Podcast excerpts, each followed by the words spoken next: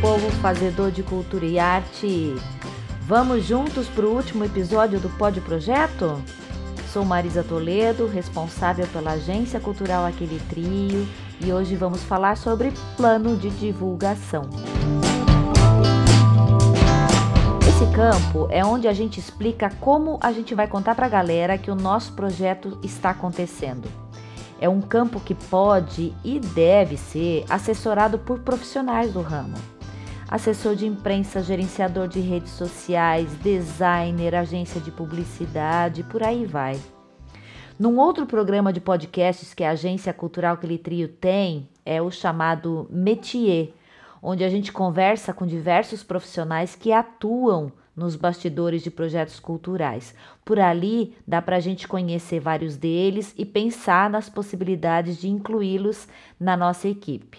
Se você não conhece, vai lá dar uma olhadinha. É bem legal. Então vamos lá.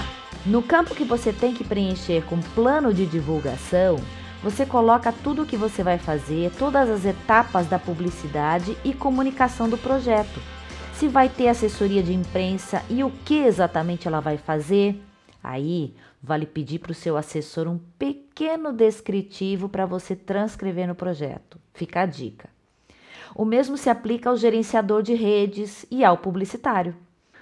Você também deve colocar quais peças publicitárias você vai produzir com o projeto cartaz físico, banner eletrônico, outdoor, filipetas, camisetas, carros de som, vídeo publicitário, teaser, aí vai da sua necessidade e da especificidade do seu projeto.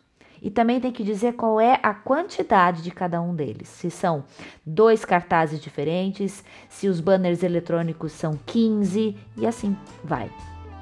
Isso é importante para o avaliador saber se você está preocupado e se você sabe como fazer propaganda do seu projeto, que sempre é bom lembrar, está usando dinheiro público, né?